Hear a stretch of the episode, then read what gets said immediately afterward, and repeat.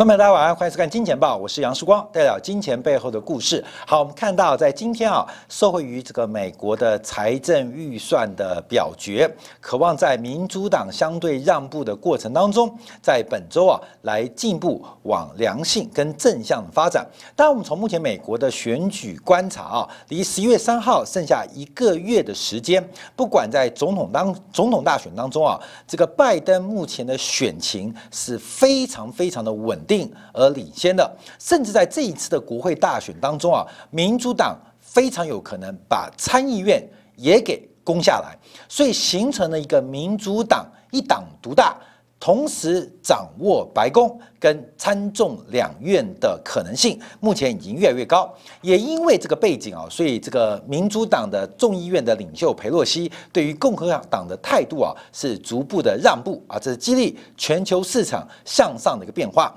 美国的财政刺激，还有中国的财政杠杆，到底何时会出现？那对于这个行情的发展，可能是我们更进一步要做观察的。所以，我们今天啊，要从一项。刚刚公布的指标来做细微的分析，这个指标我们平常比较少跟大家分享，就是中国国家统计局在昨天公布的中国一到八月全国规模以上的工业企业的利润变化。从这个将近六万家的样本进行统计，到底中国的工业企业的利润率出现什么样的发展？我们先跟大家报告，在营收没有回升的情况之下，我们看到中国的工业企业的利润出现大幅度的回暖跟走高，引发很多西方投资银行认为有造假的可能性。有没有造假？我们等一下做说明。那假如没有造假，这个没有营收增长，那为什么企业的利润率会走高？这就是我们要观察的。尤其展望到二零二一年，这个全球的通胀的前景恐怕会更为的恶化。那我们看到最近油价的发展，美国的原油库存、汽油库存不断下滑，最大利空是利比亚开始复产。到底原油的价格会不会随着农产品跟基本金属的价格一样，同时出现转强跟？这个走高的一个态势啊，这对于通胀的发展也是大家特别值得做关注的。所以，我们今天先看一下这个扣掉什么中心的这个被制裁事件啊，这个是事件性发展，我们先不做一个观察跟研究。当然，今天激励了这个很多的科技股板块，尤其是呃大陆市场以外的科技股全面性出现替代效应的发展。可长期观察还是要看中国需求。截至今年八月。外面有中国跟美国出现一个非常特别的一个讯号，这个讯号刚好是呃天平上的两极啊。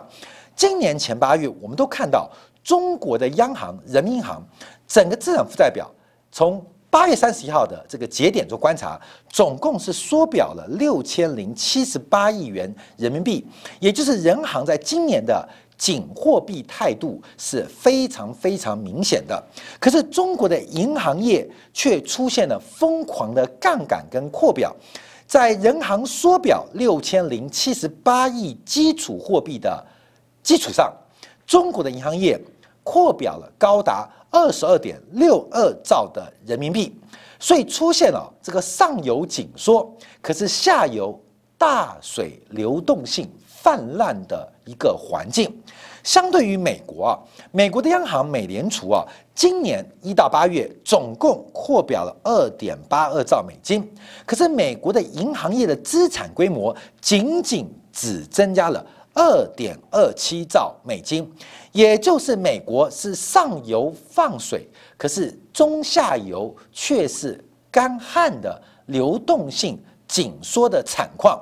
为什么中美两国会出现那么大的差别？我们这个图啊是四大央行，包括了欧洲央行、日本央行、美联储跟中国人行的一个资产规模的变化。那从这张图很明显看到，不管是深蓝色的美联储，还有包括日本央行，还有欧洲央行，都在今年第二季之后出现了非常积极的资产负债表的扩张。只有红色这条线。中国人行的资产负债表从二零一五年的高峰之后，在一八年曾经出现反弹，随后在一九年跟今年新冠疫情爆发的前提之下，仍然是缩表的过程跟缩表的倾向。所以怎么会有那么大的落差？人行在缩表，央行在进行紧缩，可中国的银行业却出现了一个爆炸性的杠杆。从货币杠杆、货币乘数做观察，中国的 M two 之于这个呃基础货币已经将近来到了七倍的极限值，而美国的 M two 的这个杠杆率却不断的破底，从原来的四倍到三倍。现在剩下两倍多，那这个就很特别，因为第一个商业银行的机制出现非常大的不同，央行的态度也有刚好这个呃南北呃这个不同的一个看法，所以这个分布是我们特别做关注的。所以人行在讲什么？美联储遇到什么样困难？我们看一下这个分布好了。中国在人行缩表的前提之下，商业银行扮演一个商业银行杠杆。跟信用派发的一个机制跟角色，特别是对于企业跟家户单位是主要扩表的方向。在一到八月，银行业在加杠杆二十二点六二兆过程当中，其中其中十六兆是留下企业跟家户单位，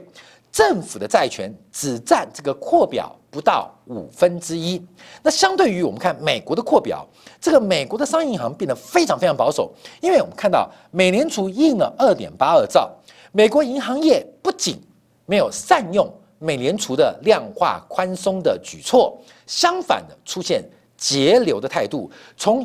美联储的扩表到美行美国银行业的扩表，中间少了将近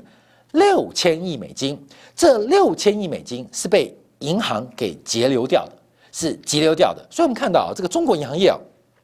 很能做故事，很能做文章。人行收缩资金，它可以无中生有，生出了二十二点六兆二兆的人民币流动性。而这个美联储呃这个考试零分，这个联准会送子弹，可是商业银行不仅没有派发跟涉及，相反的进行了一个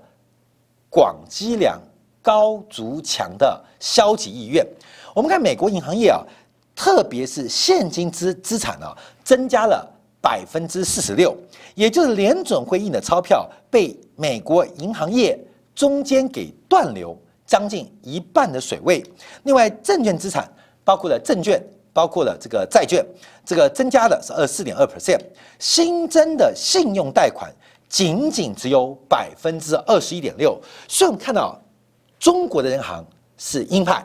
美国的央行美联储是鸽派，可是中国的商业银行是超级的鸽派，美国的商业银行是超级的鹰派。中国的商业银行大量的对于企业跟家庭单位、对于个人进行贷款的方法发发放啊，而美国商业银行非常非常的谨慎，把所有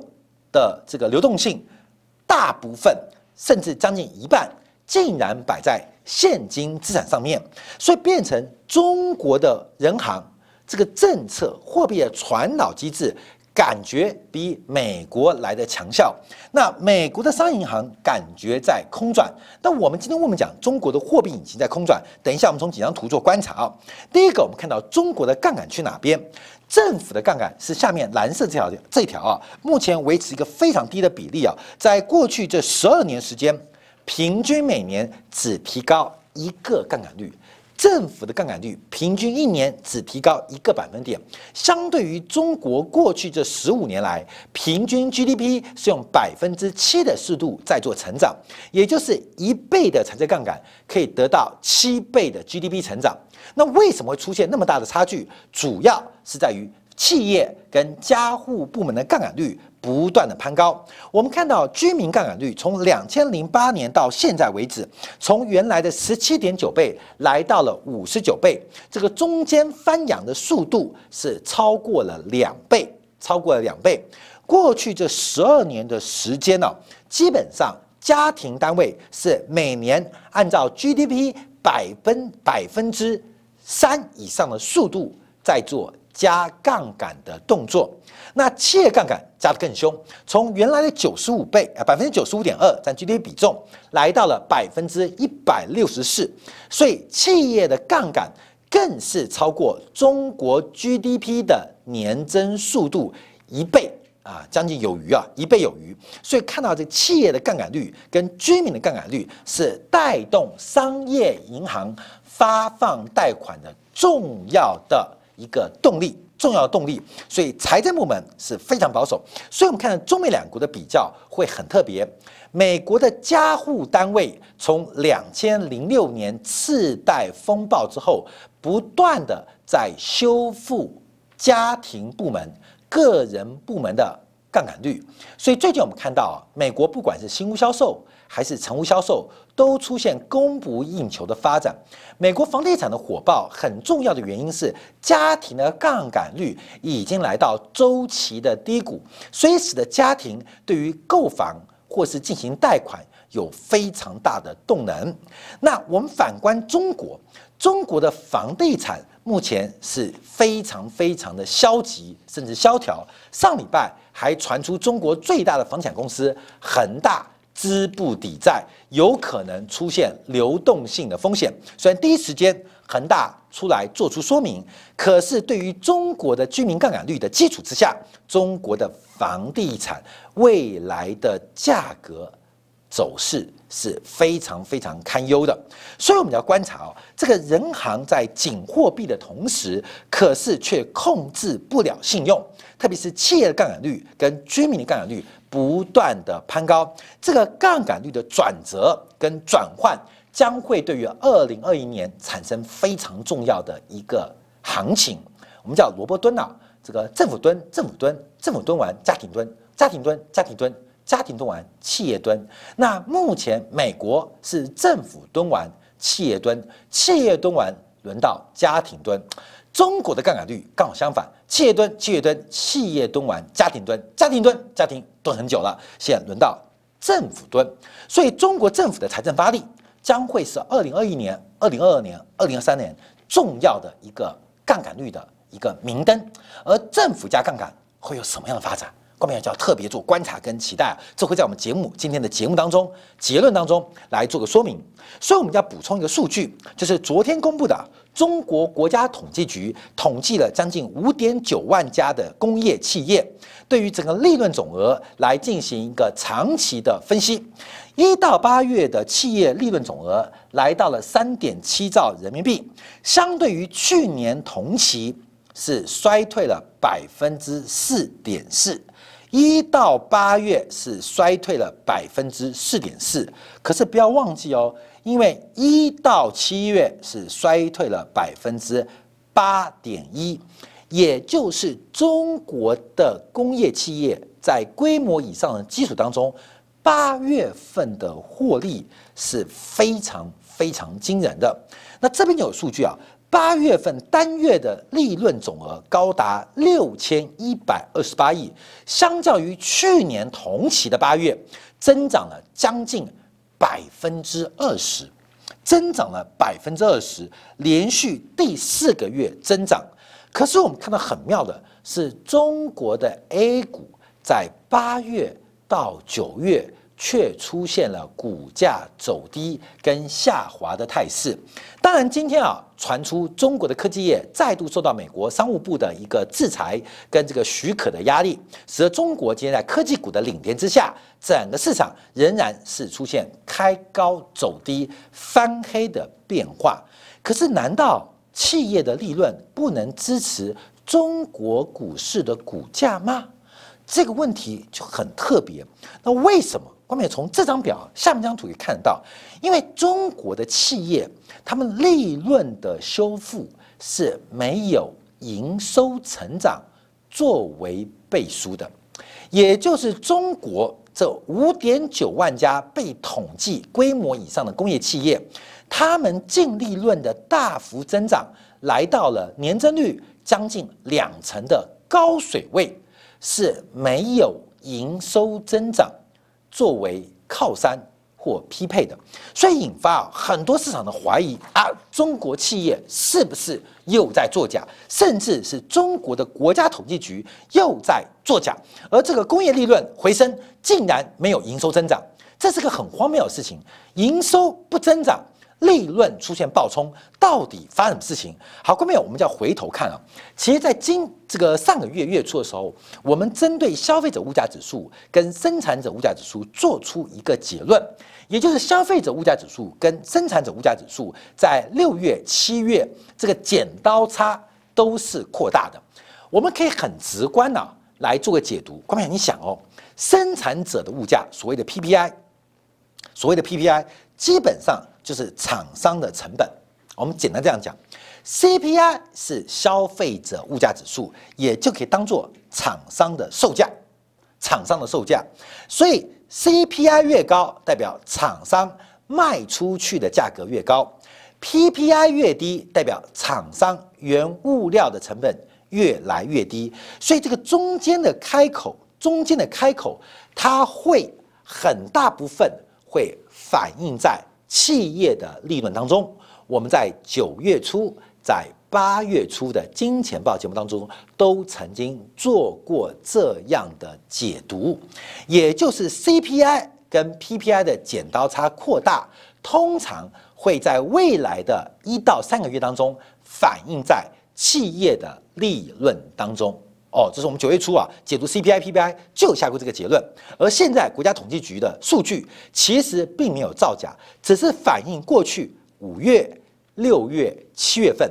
，CPI 跟 PPI 剪刀差扩大的过程，就算是你把猪价的干扰因子给拿掉，仍然可以看到 CPI 跟 PPI 的剪刀差在过去这三个月是扩大的发展。厂商的成本降低，卖给消费者报价走高，那不是利润，什么是利润？所以基本上国家统计局的数据，其实从趋势来看，并没有造假。那这时候问题来了，那问题来了，第一个还是一个问题，为什么营收没有增长，可是利润会走高？这是第一个。第二个问题是为什么股价并没有反映利润走高的一个现象呢？难道股市真的是反映消息吗？就是消息成真的时候，就是利多出尽的时刻，真的是这样吗？所以股价的表现在等待什么样的讯号？我们认为是个效率市场，所以股市会做拉回，必然是对于即将或是未来将发生的事情在进行一个高效率的定价行为。所以企业利润来到新高，它只是反映在七月、六月的。股价行情当中，到了九月，到了十月，这个股价就要反映十一月、十二月，或是明年第一季，甚至是明年第二季的宏观环境啊，这我们要注意到哦。所以我们要解读这个现象跟发展啊。所以这个 CPI 跟 PPI，第一个，这个扩大呃落后指标，企业利润是增长的，可是股价假如在为未来做估价。我们看到，那代表 PPI 跟 CPI，我们直观来讲，它要收敛，它收敛，成本要走高，售价可能增幅不如以往，所以会使得利润缩小，利润缩小，所以股价、股票市场正在反映剪刀差收敛的未来，进行非常高效率的市场估值。啊，各位可以这样观察哦。好，所以这个收敛过程当中，企业利润会下滑，利润下滑是必然发生的，而必然发生已经发生在现在的股价。现在股价强效市场、效率市场会把所有已知的讯息跟确定的预期反映在当下的价格。那这个检查的收敛，我们就有两个面向：第一个是 CPI 往下掉，还是 PPI 往上涨？观众可以参考我们九月初的节目，我们特别提到，因为去年第四季跟今年第一季的 CPI 基期比较高，中美都是一样，所以 CPI 在基期相对较高的基础之上，能够大幅走高的几率不大，就算是拉回也是正常现象。所以关注的是生产者物价指数可能会有超出预期的发展跟结果。生产者物价指的什么？指的就是上游的原物料，甚至中游的中间材。今天大陆股市、上周大陆股市，甚至九月的中国股市，都在反映剪刀差收敛的过程。所以，我们现在观察的并不是股市估值而已，而是要反映的是 PPI 的变化会有什么细微独到之处，让我们可以特别掌握投资机会。好，这边要解释的就是收入增长啊，远远跟不上利润大幅增长，所以可以看到整个中国的工业利润。一到八月，尤其是七月，尤其是八月这两个月，反映的是利润率的走高，并不是反映营收的增长，纯粹是利润率的走高，也就是营收乘以利润率就等于工业利润嘛。呃，利润率的绝对金额单位是人民币，所以营收没有增长，我们可以看到整个中国企业的利润率是出现一个非常离谱的攀高。这个利润率攀高到底背景如何？第一种是客观环境的垄断现象，第二个是跟中国商业银行的杠杆有特别的关系。我们看到北京给房企下出了三道红线。二零二三年要必须完成这三道财务报表、资产负债表的一个规模的要求，所以中国正在进行大规模的房地产的泡沫治理，还有房地产的存量修复，所以营造了一个高杠杆的环境，同时透过利润率的补充。让整个社会，尤其是上游、中游高杠杆的企业，也能够得到资产负债表的修复啊！这是目前我们下的一个大胆的结论，就是透过利润率从下游往上游来进行导引，让上游、中游为什么上游、中游都是重资产的行业嘛？所以他们本身的资产负债表的压力比较高，所以在这时候给他们一个修复。资产负债表的机会，所以上游、中游，尤其上游，他们的报酬跟获利表现会值得观众比较来做一个观察跟留意的。那我们就要看一下这个修复过程仍然非常艰难，因为在昨天公布的这个规模以上的工业经济效益当中指标，我们看到几个数字啊，这几个数字非常非常差，就是产品的存货周期，还有应收账款的。回收天数都出现恶化发展。我们从下张报表上可以看到，这个中国的这个景气空转呢，问题是蛮严重的。这从应收账款的天数跟产品存货的周转天数来做一个估计。我们在一般呢，在会计报表当中会看到两个天数，一个就是存货的周转天数，一个是应收账款的回收天数。这个很直观的，就是一个东西做成的成品。公司的售，呃，要卖的东西叫成品，不管它是半成品、中间材还是原物料，反正挖矿的挖出矿来了啊，然后呃加工的加出工来了哈，消费的消费出成品来了，怎么样卖到消费者手上？所以把一个成品制成之后到消费者手上，它这个平均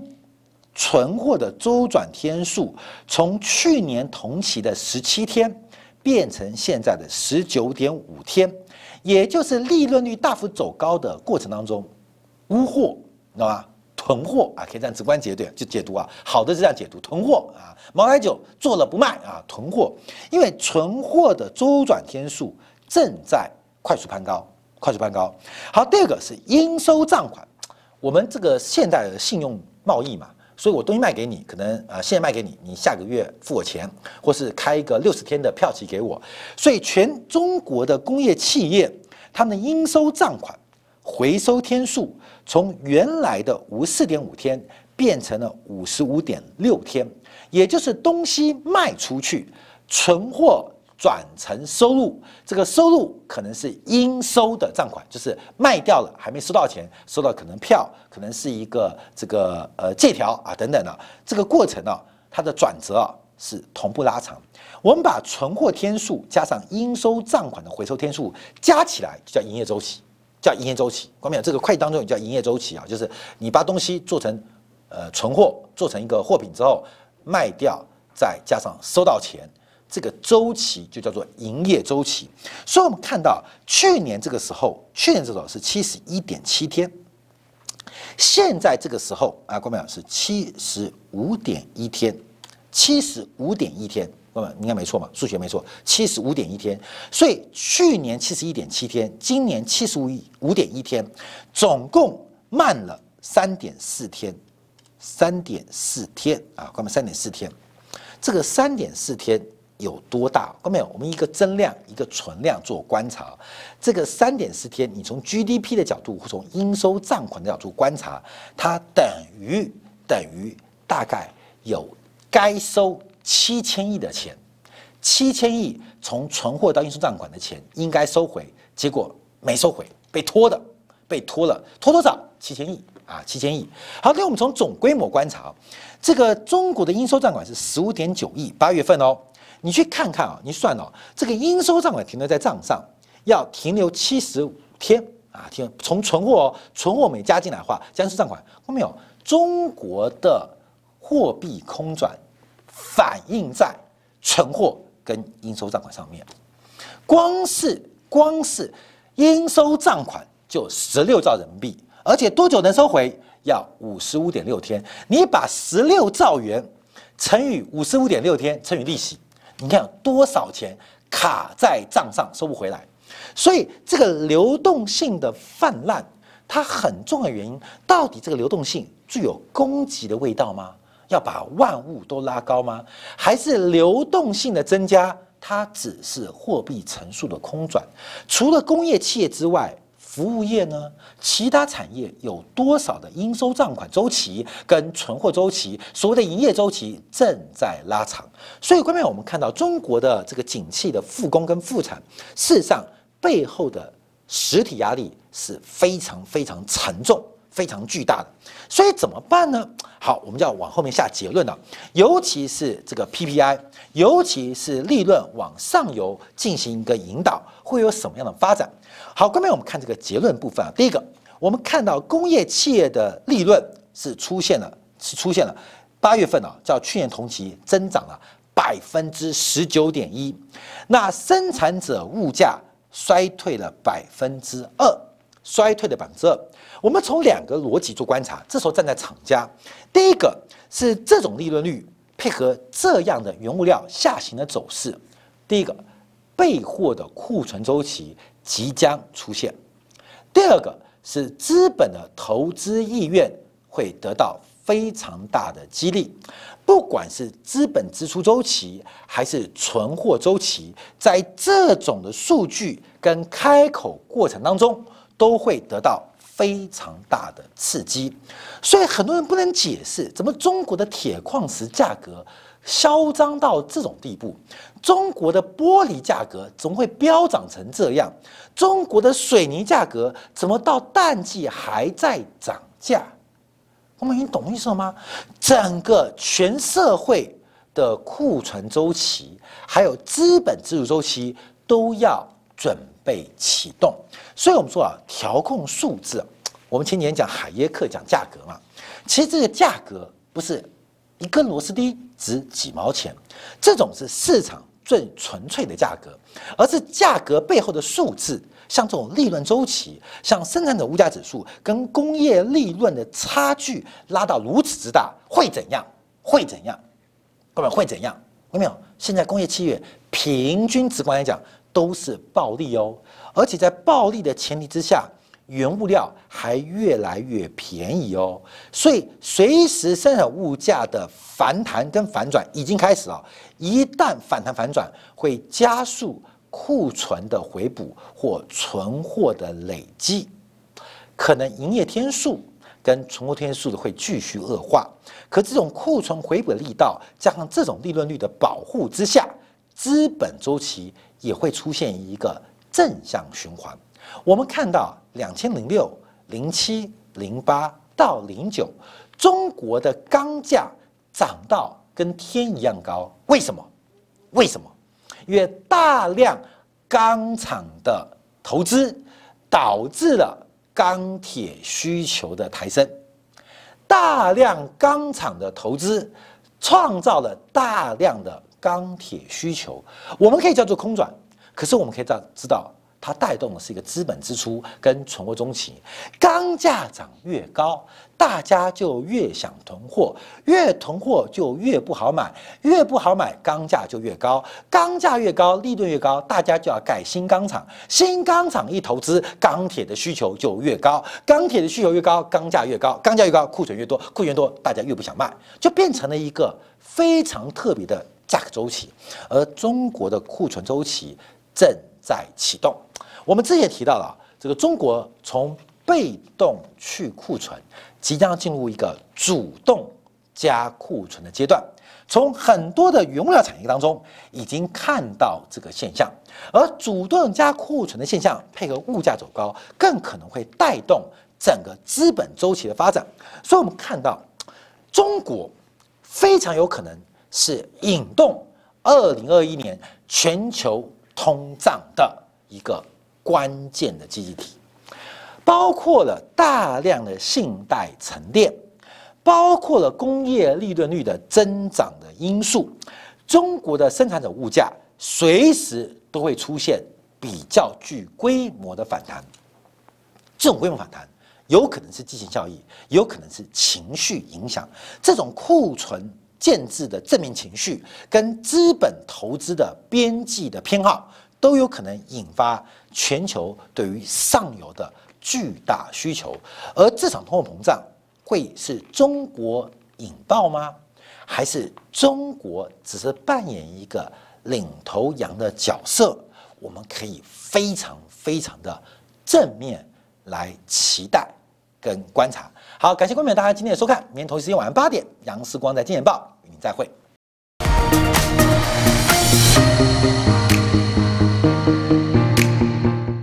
假如喜欢以上的影片，记得订阅、点赞、开铃铛，已经关注我哦。